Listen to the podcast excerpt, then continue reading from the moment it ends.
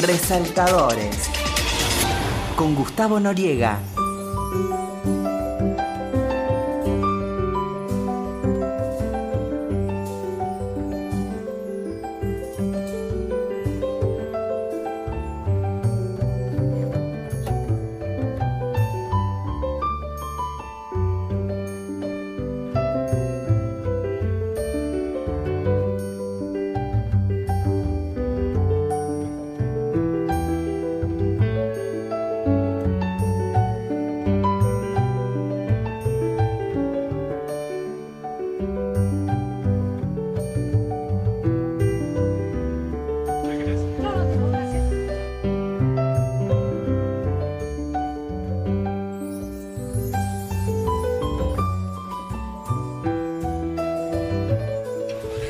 Hola, ¿qué tal? Muy buenas tardes. Estamos en AM870 Radio Nacional.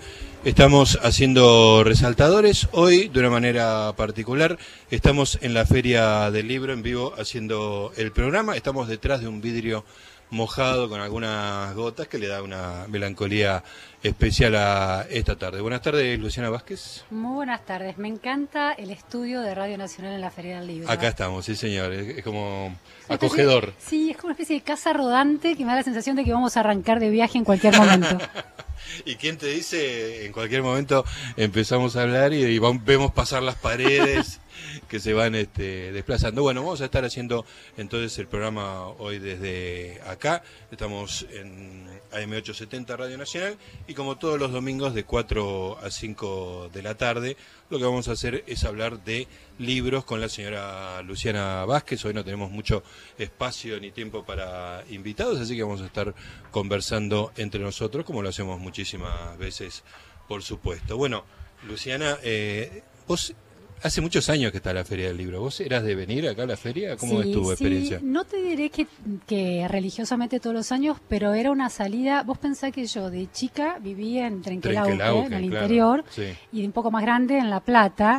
De manera que la, la visita a la Feria del Libro era era parte de un itinerario cuando uno visitaba Capital. ¿Y para vos los libros eran importantes? para mí los libros eran importantes y, para mis padres también la idea de, estar en contacto con los libros, así que veníamos, nos comprábamos novelas, este, ensayos, por ahí íbamos a alguna charla de algún gran escritor a escuchar.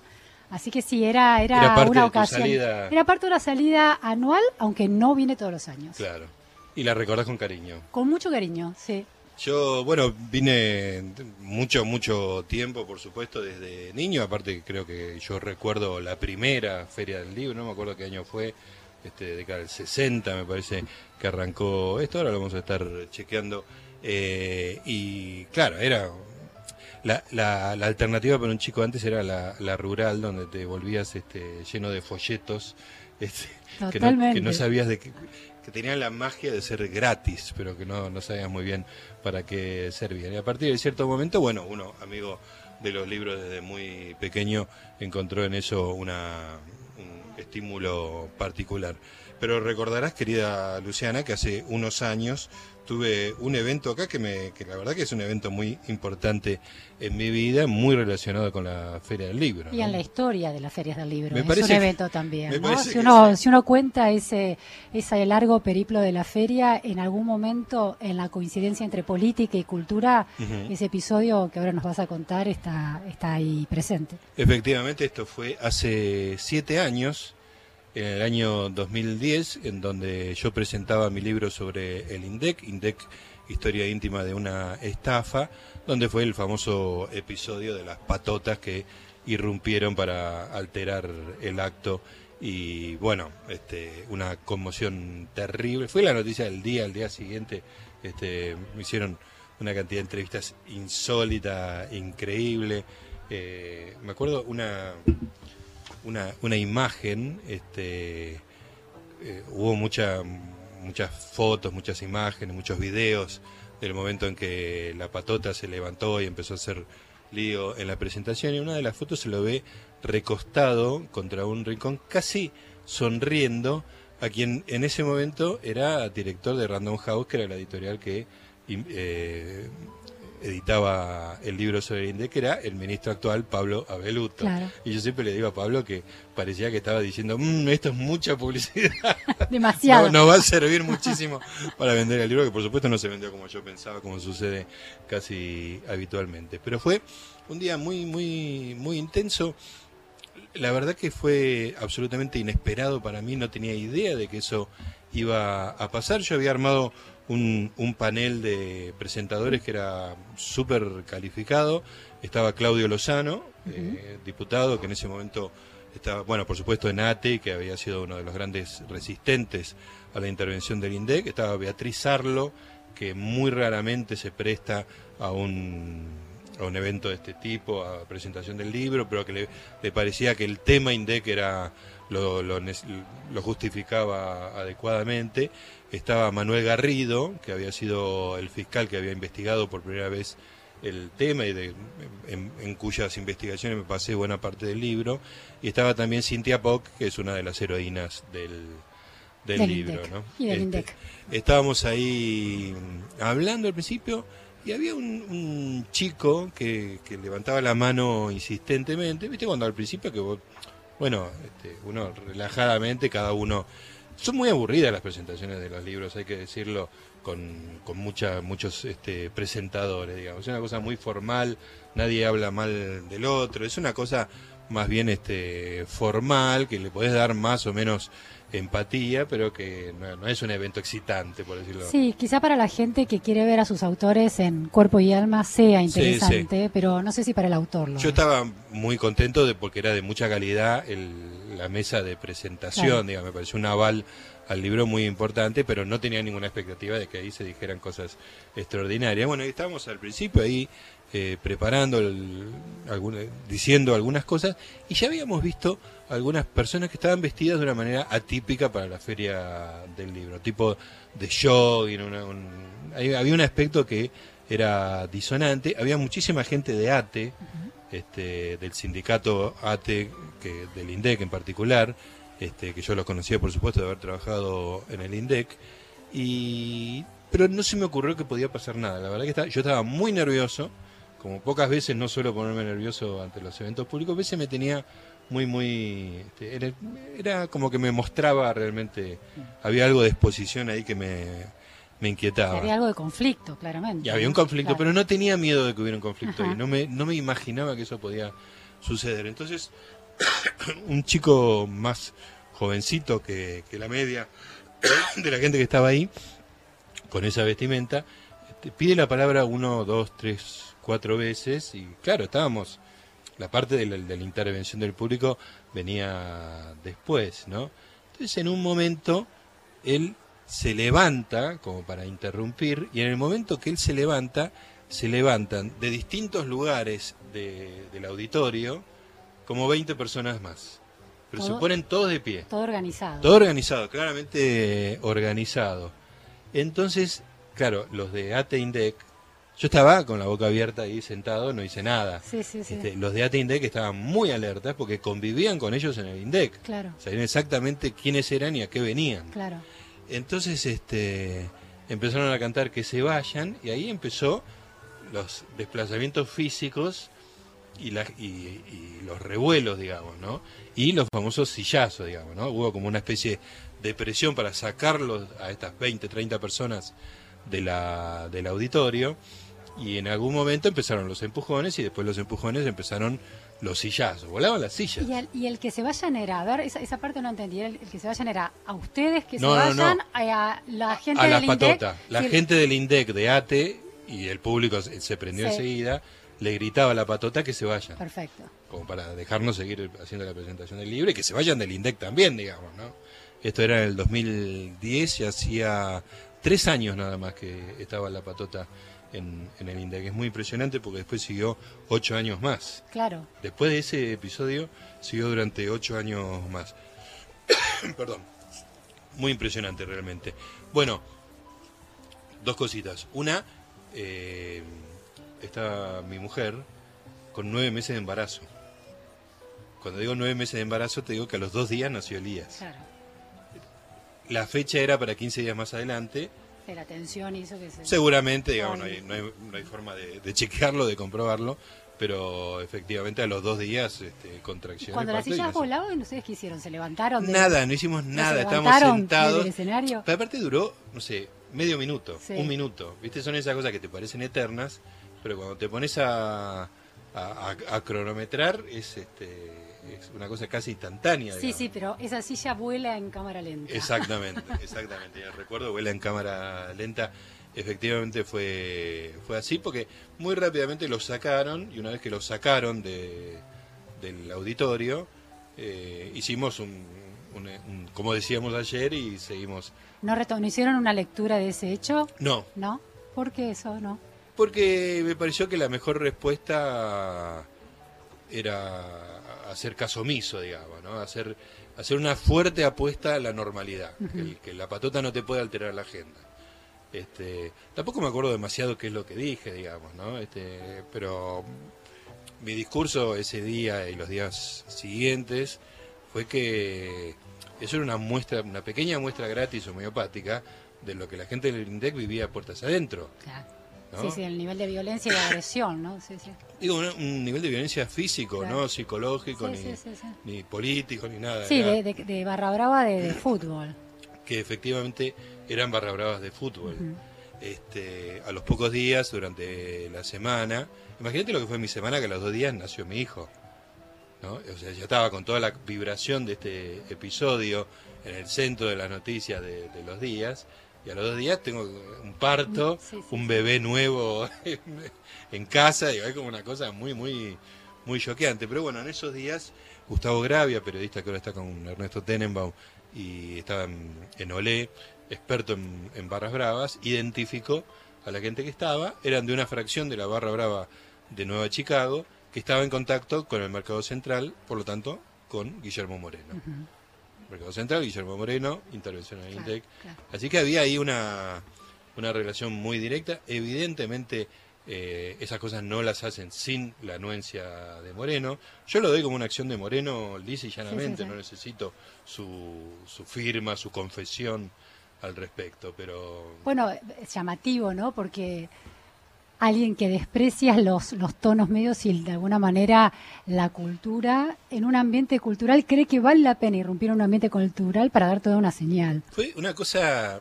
Bueno, después eh, te voy a contar algunas de las derivaciones de- del episodio. Pero una de las más inmediatas que, uno, que pude ver en las redes sociales era que mucha gente que no creía en el episodio, que pensaba que era una cosa armada por mí. una performance. Una performance para promocionar el libro. Qué genial.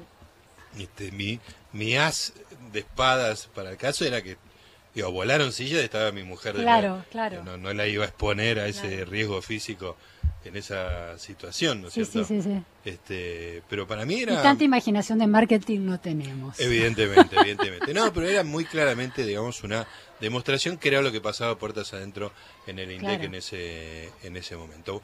En un ratito te voy a contar dos cosas que me pasaron después que tuve contacto con la patota.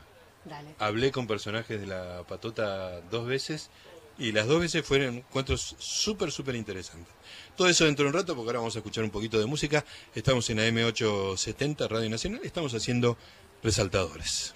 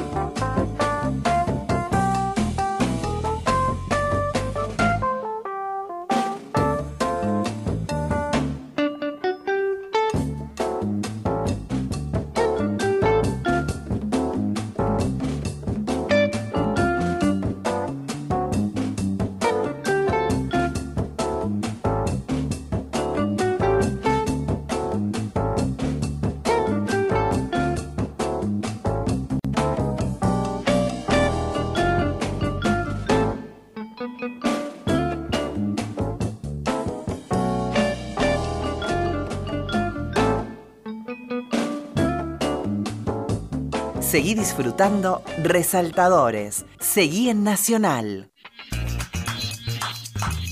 Avanza la tarde. Nacional te acompaña. AM 870.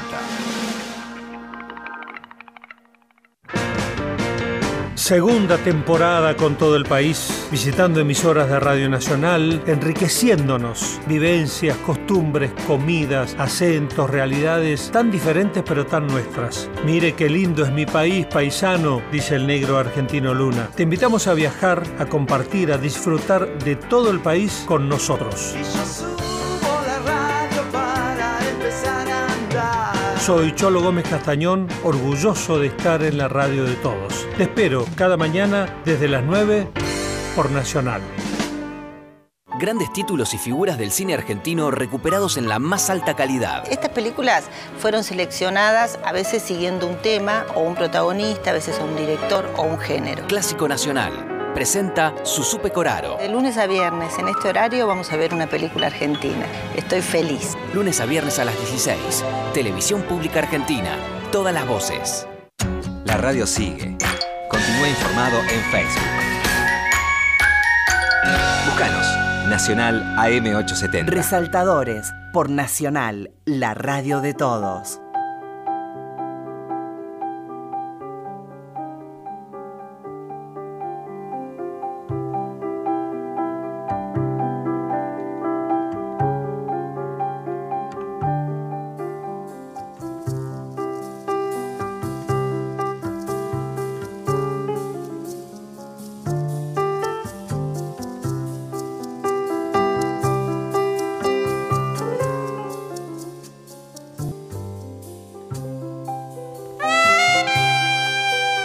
Muy bien, seguimos acá desde la Feria del Libro, estamos en Resaltadores, estamos en AM870 Radio Nacional haciendo nuestro programa de todos los domingos sobre libros, hoy en el lugar indicado, en la Feria del Libro, estoy con mi amiga y compañera, la señora Luciana Vázquez, conversando sobre libros, en particular estamos conversando sobre el Día del Libro, mi episodio, el episodio que protagonicé hace siete años respecto de la presentación del libro del INDEC.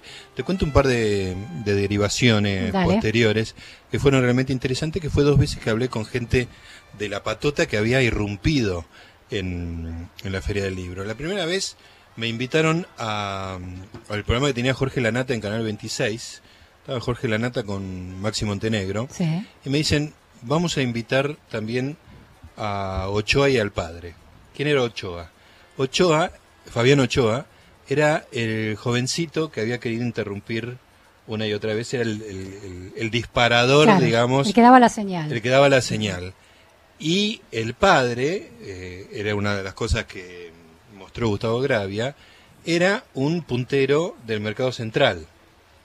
¿no? Ahí- de ahí venía la derivación Guillermo Moreno y todos los demás se tenían que ver relación con la hinchada, con una fracción, uno aprende esas cosas también, ¿no? que la, la hinchada de Nueva Chicago tiene fracciones. digamos. Claro.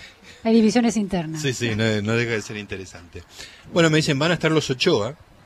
Este, ¿Te parece que querés venir? Sí, dale, voy. Entonces, este, voy y me hicieron una cosa muy graciosa que era que no nos crucemos a- antes del aire. De manera Ajá. de que el cruce fuera en el aire. Entonces, este, Para darle más realidad. más realidad al, al Para que no se gaste en Sí, las sí. bambalinas, entre bambalinas. Eh, me tenían en un camarín, a ellos en otro, era como si fuera así dos eh, divas de rock este, que no se pueden cruzar porque están peleados. Sí. digamos, ¿no? Bueno, el programa salió bastante mal porque eh, la nata no estaba muy conectado, se ve que tenía problemas de salud, el programa lo llevaba adelante Maxi, Maxi se enfrascó en una discusión con Ochoa Padre respecto de las mediciones, no sé qué, casi yo que no hablaba, digamos. Claro, ¿no? se perdió un poco. Sí, el foco. Un mal manejo de, de las situaciones, así que había sido medio todo al pedo. Al, al final metí un discursito de un minutito este, con, con lo que pude decir. Lo único que quise hacer era preguntarle al chico qué era lo que él quería preguntar cuando quería interrumpir. Claro. Él, él alegaba que, que- que nada, que él quería hacer una pregunta y que tenía derecho a hacer una pregunta. Entonces este, le dije, yo lo que, lo que quiero es preguntarle al joven Ochoa a ver qué quería preguntar. Y la respuesta era tan endeble que era obvio que no tenía nada preparado. Pero lo interesante fue, cuando termina el programa, lo voy a buscar al chico, que la verdad que ni siquiera me caían mal ninguno de los dos. Era claramente, estaban actuando sin tener la menor noción de lo que estaban haciendo. Sí, tenían un contrato y tenían que Exactamente, era el, trabajo que tenían que hacer y no tenían nada en contra de mí, este, y yo por lo tanto nada en contra de ellos, era eran este, peones, digamos, casi sin opinión al respecto. ¿Sería la primera vez que estaban en la feria? Eh, muy probablemente, sí, muy probablemente. Entonces voy y le digo a, al chico, a Fabián, le digo, mira, no te pido que lo leas ahora, pero llévate el libro, yo te lo traje, este, y fíjate, en algún momento, o sea, dentro de un tiempo, lees el libro y por ahí entendés un poco más del asunto, pero no... Qué bueno, ¿y? Y él no lo quería tocar el libro. Iba a caminar, eh, mientras yo avanzaba con el libro, hablándole amablemente, él me decía, no, porque eso es la antipatria y el, lo vendieron al país y no sé no se podía permitir. Iba caminando para atrás. Era eh, parecía una película, ¿viste? Cuando en las películas de vampiros que van con la cruz y el vampiro retrocede. bueno, el libro jugaba ese papel. el libro le causaba un rechazo que no lo podía tocar. Porque él podría haber dicho, bueno, dámelo. Sí, lo tira en la puerta. Lo tira en la puerta o lo tira delante mío, digamos, si quiere hacer un gesto de desdén. No lo podía tocar. Claro. Este, y no hubo forma, no se lo llevó. Este, y lo saludé a los dos. A ¿Chico de cuántos años? Menos de 30 veintipico de años, del padre ya era un señor más de cuarenta y pico de años. Este, no, no estuvieron particularmente agresivos porque claramente no tenían ningún contenido. Sin ningún compromiso con ninguna causa. Exactamente, si tenían una serie de consignas vagas para... Este, y me hablaron de la, al, al, aire fue unos comentarios acerca de el, que Clarín había armado todo y qué sé yo y que un libro promocionado por Clarín. La única crítica que recibió el libro fue en Clarín y fue negativa. en Eñe me, escribió una crítica muy negativa. Este, así que era bueno, una situación muy absurda, pero muy interesante esa relación física con el libro. Era una, cosa que no les permitía de ninguna manera... Este... Sí, estaba maldito. Tocar el libro era contagiarse del enemigo. Exactamente. Y el otro episodio, unos años después, ya con Elías de tres años más o menos, este, tenía unos episodios de, de fiebre, se le había nacido en el Anchorena, este, y bueno, tenía la cobertura que lo tenía en la Avellaneda. Entonces, una de estas fiebres, vamos con Mariela un fin de semana y lo llevamos a la guardia pediátrica, ¿no? Este, nada, nada grave, pero bueno, este, la, la, tensión de estar con un nene chiquito con mucha fiebre que no le baja. Eh, hay una persona que me empieza a mirar una persona de camisa negra, muy, muy morrudo, ¿viste? Un, cuello extraordinario, ¿viste? un cuello... Los cuellos dicen mucho de la Los cuellos dicen mucho, pues digamos, para... Uno puede ir al gimnasio, no es mi caso, por supuesto, sí es el tuyo, pero para que vos fortalezcas la musculatura del cuello... No, no te queda más por fortalecer, ¿viste? Nada más. Es un estadio superior. es un estadio superior. Entonces veo que me mira, me mira, yo no sabía muy bien a qué se, por qué era el asunto, ¿no?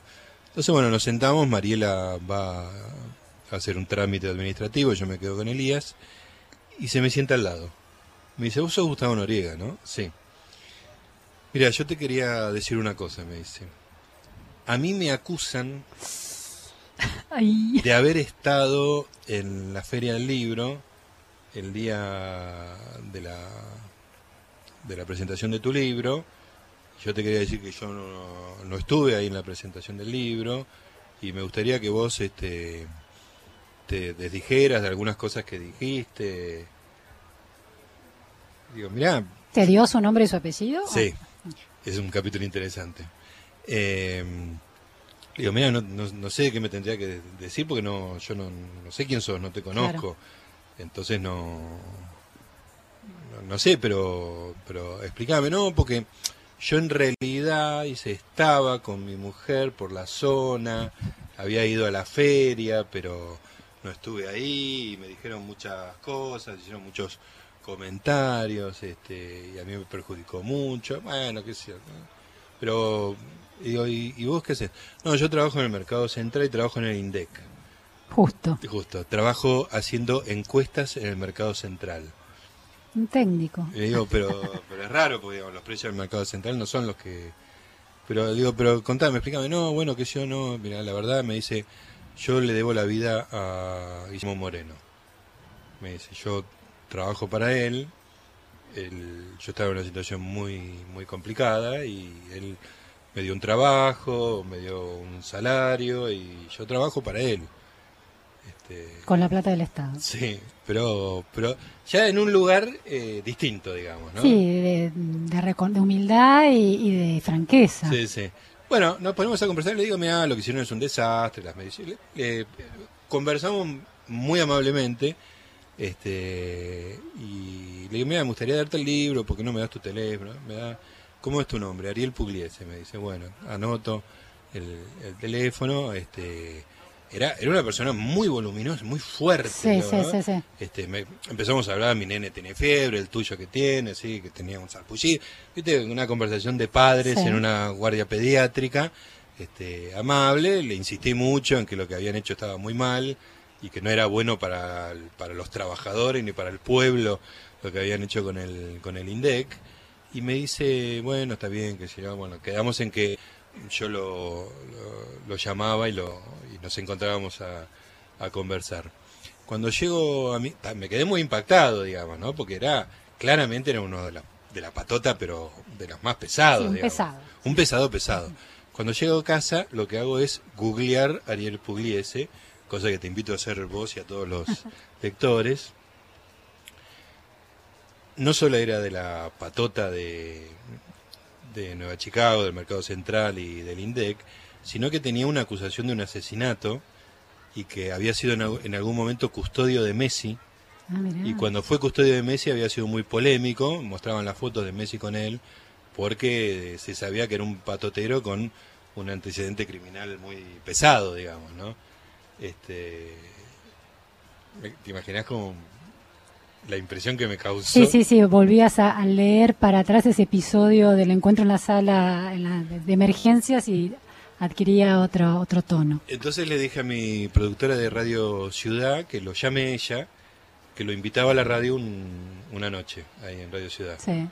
este, que, que, que iba a ser en vivo, que no le íbamos a tocar nada de lo que dijera, que no iba a ser agresivo ni nada, que simplemente quería que me cuente la historia, porque Claro, una historia de vida potente. me parecía que hay una historia de vida muy interesante Ah. ahí, ¿no? Un tipo que había estado en algo muy pesado, que le debe fidelidad absoluta a Guillermo Moreno por porque le salva la vida, porque le da un trabajo, por más trucho Sí, que ese trabajo sea, por más oscuro que sean las intenciones de Guillermo Moreno, digo, en algún sentido lo reencausa, digamos, ¿no? Aunque los las tareas que hace para Guillermo Moreno son extremadamente dudosas, me pareció una, una historia de vida muy, muy interesante, digamos, ¿no? Entonces, este, la productora lo llamó, Ariel Pugliese, y le dijo, no, muchas gracias, pero no, la verdad que prometí encarrilarme y no, no hacer nada raro, y como que no se lo iban a perdonar que él hablara públicamente. Y ahí terminó mi historia con, con la patota de Nueva Chicago. Estaba, mientras contabas el, el efecto de un libro sobre la realidad, ¿no? que, que es muy interesante porque, porque a veces el poder eh, de alguna manera desconoce ese, ese poder de los libros, Sí, el sí. poder político, el poder económico, el poder sindical, el poder más oscuro tiene una distancia con la cultura y con los libros enorme y sin embargo se inquietan al mismo tiempo Sí, por los libros, ¿no? Hay, hay algo ahí que amenazante. Sí, hay algo amenazante y en definitiva los libros terminan, aunque sea por la negativa, ejerciendo algún efecto. Sí, sí. Y, y- y en este caso, eh, no importa el contenido del libro casi. digamos. Claro. El, el contenido claramente era el una denuncia de lo que pasaba en el INDEC, digamos. Pero podría haber estado escrito mejor o peor, más seria la investigación, menos seria. Pero la sola existencia es un libro que causó un efecto sin ser leído, digamos. ¿no? Claro. Ah, sí, sí. Hay una frase muy interesante que ahora te voy a contar que tiene que ver con eso. Decime, Una frase que dice así, que los libros más importantes son los libros que nadie lee. Como mi lucha de, de Hitler. Porque en definitiva son los libros que circulan boca en boca. Es decir, hay un grupo que lo lee, pero una vez que se instala esa lectura empiezan a circular. El libro de Piketty, el del capitalismo. Todo el mundo lo ese libro, es larguísimo, yo me lo bajé, no lo Sí. terminé de leer. ¿Qué es el podcast del capitalismo? El, eh, el de la, es hace dos años. Ahora, Capitalismo se llama, no me acuerdo cómo se llama. Piketty es el intelectual francés que hace una revisión de, el, de la macroeconomía del mundo y la concentración de la riqueza y del Sí, sistema sí. de herencia. Un libro que de alguna manera instaló una, una revisión de, de cómo estaba el, el sistema financiero, la Sí. distribución de la riqueza. Es un libro muy largo, muy trabajoso de leer. Todo el mundo hablaba de Piketty hace dos años. Muy Nadie lo leyó. Bueno, se vendió mucho, pero digo, de ahí a que se haya leído efectivamente, yo lo dudo. eh, otro ejemplo para mí es la CLO.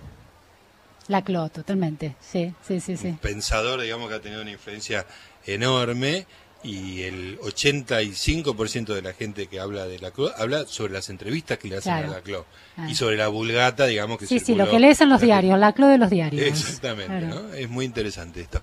Bueno, seguimos dentro de un ratito, estamos en M870 Radio Nacional, estamos haciendo resaltadores, estamos transmitiendo desde la Feria del Libro y vamos a seguir hasta las 5 de la tarde. Seguimos.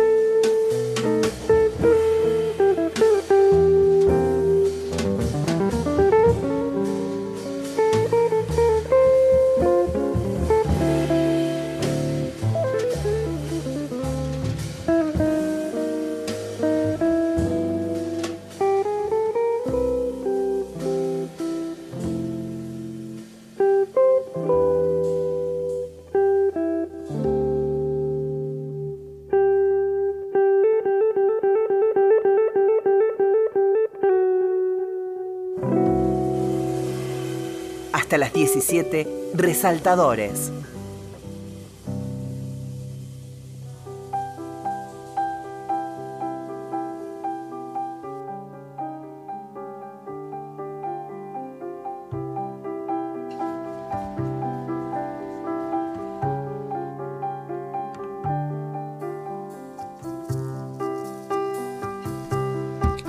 Muy bien, seguimos en la Feria del Libro. Estamos acá en Resaltadores AM870 Radio Nacional.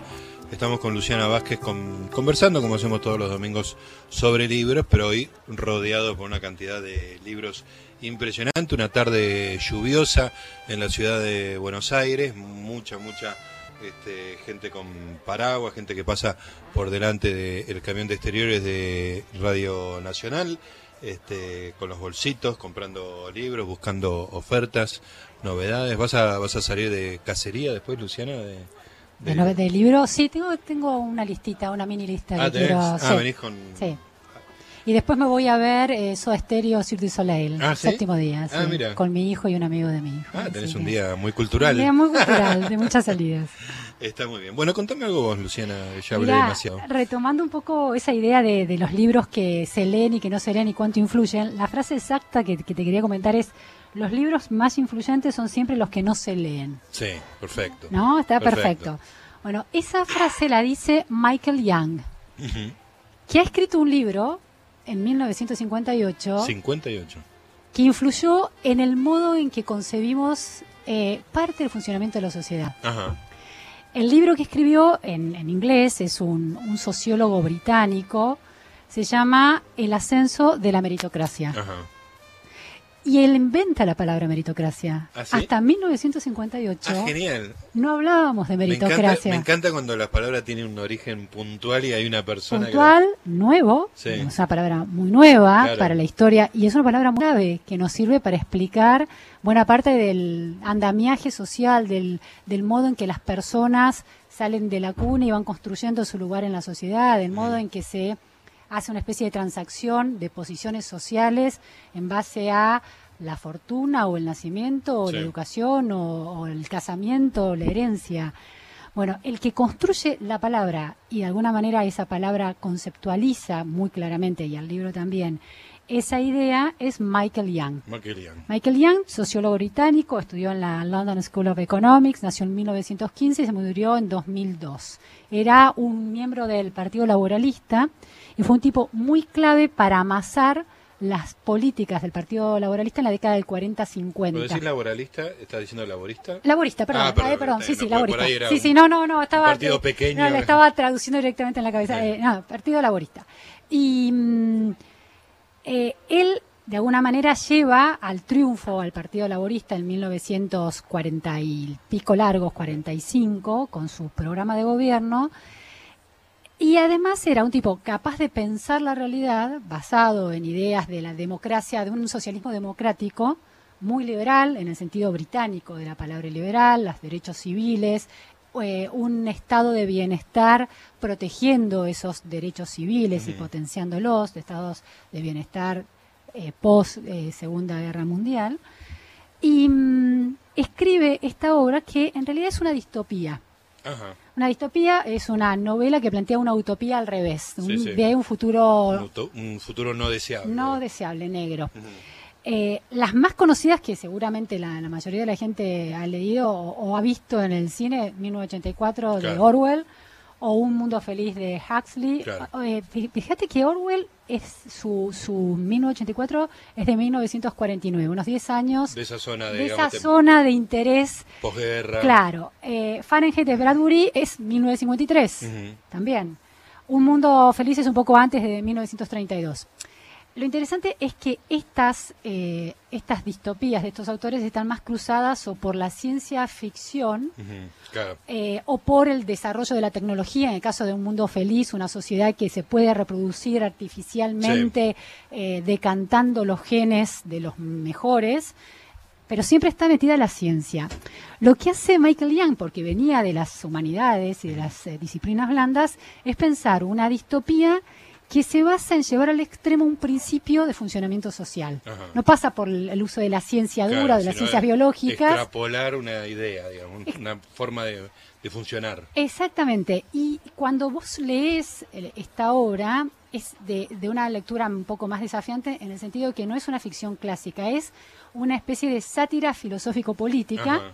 Y se trata casi de, una- de un ensayo de, de tesis doctoral. Ah, es muy sofisticado. Muy sofisticado, en primera persona, un Michael Young de ficción, Sí, sí. él le pone el mismo nombre, lo que hace es hacer, está en el año 2034, en la. Gran Bretaña de 2034, y ha ocurrido una, una rebelión, y en el libro va a ocurrir otra rebelión al final.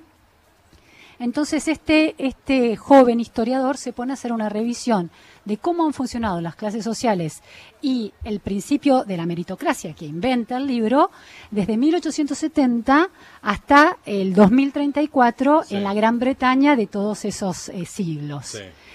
Y entonces plantea, es muy interesante el trabajo que hace porque lo que vos ves es referencias a autores de la realidad, eh, autores que son canónicos en la discusión Sí. sobre el concepto de meritocracia, que es un concepto súper debatido en el mundo de la educación y en el mundo de la administración de los talentos y de la movilidad social.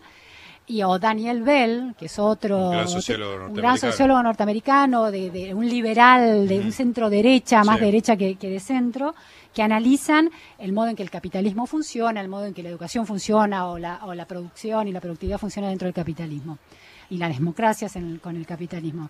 Entonces, él va analizando efectivamente autores reales, o sea, va haciendo una tesis Dentro doctoral. de su ficción va, va construyendo Claro, va construyendo, si están todas las citas y todas las referencias posibles, uno puede volver si quiere seguir ese derrotero intelectual, pero lo que va construyendo es la posibilidad de una sociedad que llevó al extremo un momento que se consideró progresivo y progresista de la sociedad, que es cuando abandona el sistema de herencias y de castas. Claro. La idea de que la educación y de la universalización de la educación pública por- permitía a las sociedades construir un camino más justo de posicionamiento social.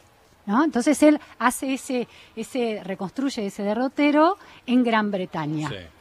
Y, el, ¿Y por qué este libro en ese momento? Sí. Porque Gran Bretaña discutía algo que ahora está volviendo a discutir, que es eh, qué sistema educativo quería, qué lugar iba a tener la selección académica en el sistema educativo.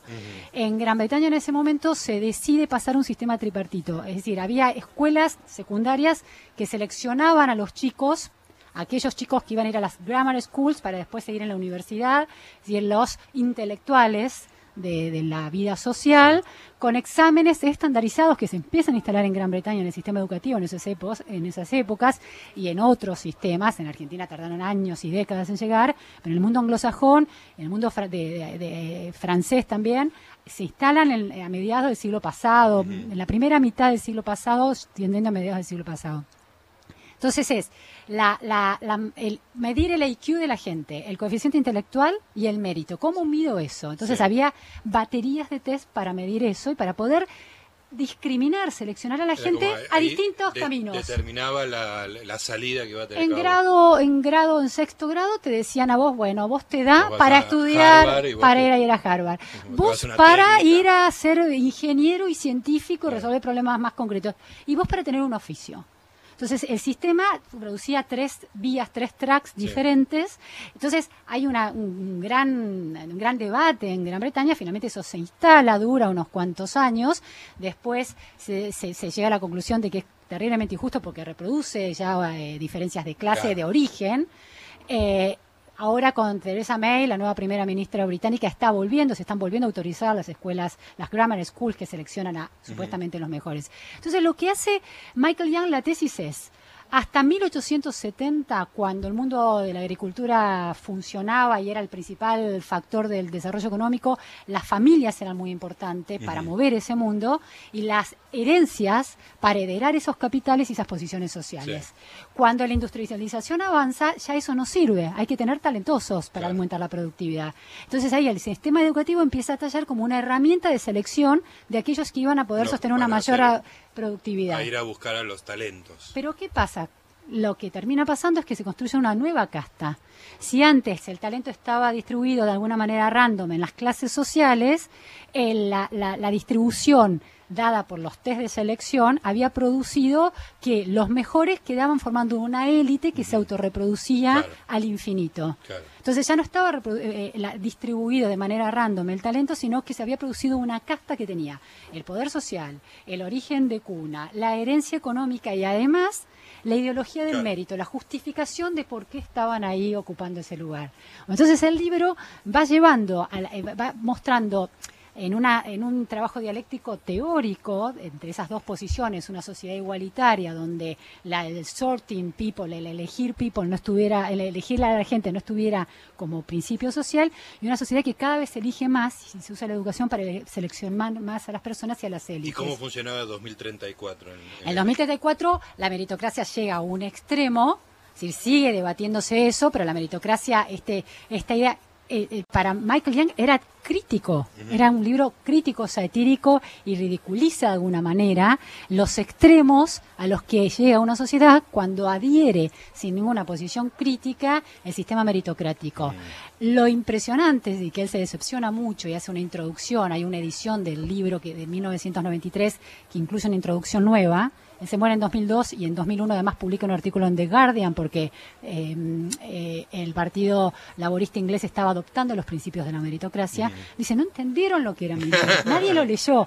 Por eso él dice ah, en el 93, los libros más influyentes son los que nadie lee. El problema es que se había instalado la idea de meritocracia como algo positivo, porque sí, reemplazaba el sistema de castas, pero, si vos lo llegabas, reproducía, otro... reproducía otras élites y, le quitaba la sensación de autoestima a quienes quedaban afuera de las élites. Y eso era terrible para una sociedad. Era estigmatizante no ser elegido. No ser elegido sobre valores más aceptables que la herencia o la cuna. Claro, claro, porque lo otro no me tocó ser eh, duque, bueno pero vos tenías... Pero yo soy mejor, digamos. Pero vos podías... Acá directamente te está diciendo, vos no sos mejor. Vos hiciste todo el esfuerzo, ese esfuerzo no alcanza porque vos no sos mejor. Claro. Entonces es muy interesante el libro. Es muy, es muy claro, pero está mal leído.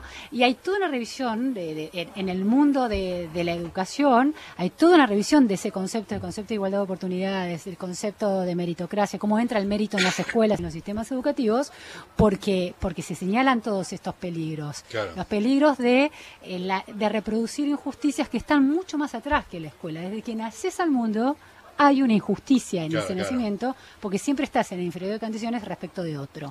Estás siempre más arriba que vos. ¿Y cómo se corrige eso? ¿Cómo, se bueno, hay un autor, Michael Young no lo plantea, es decir, hay una revuelta, no voy a contar el final así, así no voy a spoilear el libro. Eh, ah, pues dijiste que había una segunda revuelta en el libro. Claro, en el libro hay una segunda revuelta y que dirime un poco como la, visión que él tiene sobre ese futuro, pero no lo voy a no lo voy a contar. Bueno, no, hay un, un, autor que para mí es muy muy importante, un autor, un sociólogo que ya no hace ficción, sino un análisis teórico de, de las consecuencias de la meritocracia, se llama François Dubé, es un sociólogo francés y tiene una, él lo que sostiene es que lo que hay que, que, las sociedades tienen que tener en cuenta el principio meritocrático y el de igualdad de oportunidades y de movilidad social, pero atendiendo siempre también al de igualdad de posiciones. Yo tengo que intentar en las políticas de acción social del Estado, por ejemplo, intentar igualar los puntos de partida de un cierto sector que está muy, muy desventajado. Entonces, primero los alimento bien a esos niños que nacen en esos sectores. Les proveo, trato de que sus padres tengan trabajos eh, con condiciones de aceptables para arriba, es decir, voy construyendo los cimientos de las clases populares más desfavorecidas desde muy abajo para después plantearles que el sistema escolar les da una idea de igualdad de oportunidades. Tienen que llegar mucho mejor surtidos a eso a nivel inicial de la, del jardín de infantes o a la primaria antes de plantearles que con su propio esfuerzo pueden hacer una diferencia. ¿Y en algún lugar se está llevando a cabo eso?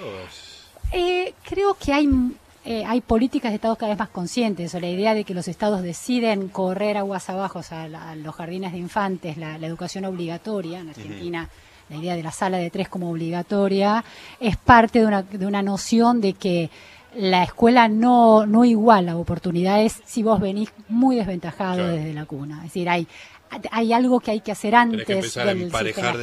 sí, creo que en general los estados, no importa si son estados en desarrollo muy desarrollados, hay cada vez más conciencia de eso. Pero muy, muy interesante, lleva tiempo leerlo, es eh, un libro que hay que leerlo casi como un libro académico, pero, pero es muy interesante cómo, con, la, eh, con un principio sociológico de funcionamiento social se puede construir una ficción distópica. Gran idea. Escúchame, ¿y vos llegaste vía tus lecturas sobre educación? Porque es una referencia. Sí, sí, sí, porque hay un tema que a mí me interesa particularmente que es la educación de las élites. Entonces, en ese universo... claro, estoy en, en, dos libros paralelos escribiendo que se tocan con eso. Entonces, es un libro clave, es un, es un todo una discusión clave en ese, en ese mundo es decir, una lectura que te lleva a otra. Uno Bien. hace en ese mundo una- un universo de lecturas, desde Bourdieu a Michael Lian, en el medio hay un montón de autores, de Pierre Bourdieu a Michael Lian, autores muy importantes, americanos que trabajan mucho, eh, Daniel Bell entre ellos, este, que trabajan mucho el tema de las élites, por ejemplo, como Harvard transforma The Chosen, que es un libro de Carvel, un, un- un- un estudioso de cómo Harvard tuvo que transformar su sistema de admisión porque se estaba Sí. quedando con los peores. Porque las élites, antes de que los sistemas de selección se hicieran a través de los exámenes, iban los hijos de. Claro. Y los hijos de ella no se preocupaban por estudiar. Entonces, Ya cada todo vez. camino- todo- tenían todo el camino allanado. Entonces, eh, había bajado el promedio de Harvard a cinco puntos, cuatro puntos. Entonces, cuando empiezan a venir los judíos de Brooklyn, Ajá. con mucha inversión intelectual, Sí. y las mujeres, y después los negros, bueno, ahí Harvard empieza otra vez a, a subir su, su productividad académica en términos de, de capacidad de, de- de talento humano formado en sus universidades. Muy interesante. Bueno, ¿cuándo, ¿cuándo vas a terminar tus libros? Este año. Ya prometí a mis editores que este año. Ahí está. Bueno, eh, te cuento muy brevemente, nos queda muy poquito tiempo, Feria del Libro, estamos acá en la M870 Radio Nacional, en el camión de exteriores, viendo a la gente pasar con sus este, bolsitas llenas de libros. Buena, dicen que fue un, un año muy bueno en la Feria del Libro, por lo menos arrancó muy bien, con mucha, mucha gente y muy buena cantidad de ventas, así que parece interesante. y yo creo que un día de lluvia como hoy le hace muy bien a la Feria del Libro. Es el lugar en el que hay que estar. Me parece que sí. Este, está lindo realmente venir para, para acá. Así que les proponemos a todos que, por supuesto, y si tienen ganas de, de pasarse por acá, estamos en un pasillo este, con mucho movimiento de gente. Este, la señora Silvina Chediek, por ejemplo, nos manda unos besos hermosos. Este, está, está el señor Juan eh, Guerra, está- por favor. salud. Impresionante. Sí, Sí, sí, claro. sí, sí. Espectacular. Bueno, este, les decía que estábamos acá en este pasillo, enfrente del pabellón Alfredo Martínez de Oz, si quieren pasar y mirarnos. Incluso pueden, si quieren, tirarnos unos maníes, porque estamos así expuestos como los animales en el Yo zoológico. prefiero galletitas. Galletitas. Las galletitas, ¿te acordás de las galletitas del Zoológico. En fin. Bueno, señoras y señores, nos despedimos. Ya da- damos por terminado el Resaltadores de hoy. Nos vamos a estar reencontrando como siempre el domingo que viene a las 17, a las 16 horas, perdón, acá en AM 870 Radio Nacional. Querida Luciana, gracias por compartir otra tarde acá en la Feria del Libro. Gracias a vos, Gustavo. Nos reencontramos el domingo que viene. Seguimos en AM 870 Radio Nacional desde la Feria del Libro. Chau.